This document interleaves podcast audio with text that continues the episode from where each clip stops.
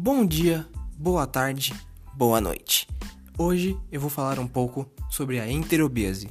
Então, coloquem seus fones de ouvido e vamos nessa.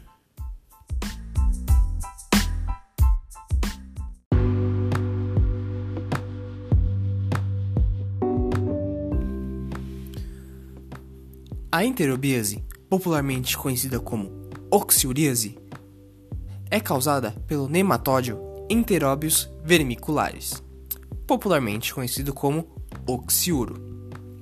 O Enteróbios vermiculares hospeda definitivamente o ser humano e não possui hospedeiro intermediário, ou seja, ela hospeda somente o próprio ser humano. Os principais meios de se contrair a enterobíase é entrando em contato com os ovos do parasita, seja pela ingestão de uma carne contaminada, colocar a mão em um local com os ovos e depois levar à boca sem antes lavá-la, ou beber uma água contaminada com os mesmos ovos.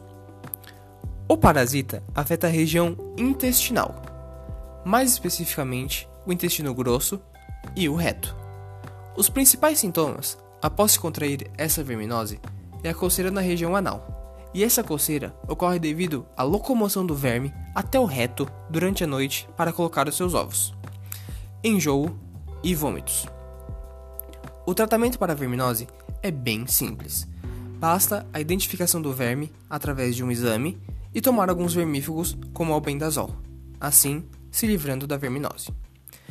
Para prevenir que essa verminose se espalhe, é importante ter bons hábitos de higiene pessoal e alimentar, como cozinhar bem as carnes antes de comer, para se livrar totalmente de todo tipo de corpo estranho presente nela, ter a consciência de não levar a mão à boca após tocar em um local que pode estar contaminado antes de lavá-la e tomar cuidado ao ingerir, ingerir água em locais inadequados. Pronto, agora você já está sabendo o básico da enterobese. Também é importante saber seus impactos na sociedade e como impedir que ela se espalhe ainda mais. Devido à sua rápida contaminação, a enterobese pode ser considerada uma ameaça à saúde coletiva sendo mais presentes em bebês que não possuem a consciência de higiene. Os ovos que ficam localizados na região anal se espalham pelo ambiente que o bebê frequenta facilmente, podendo afetar um berçário inteiro se as cuidadoras das crianças não tomarem as devidas precauções ao trocar e limpar os bebês, assim como higienizar devidamente o ambiente. E para combater essa verminose, é preciso que a sociedade tenha mais cuidados em sua higiene pessoal e alimentícia impedindo que os ovos entrem nos sistemas de mais pessoas devido à fácil contaminação de terceiros em um ambiente que tenha sequer uma pessoa contaminada. A taxa de transmissão diminuiria exponencialmente assim.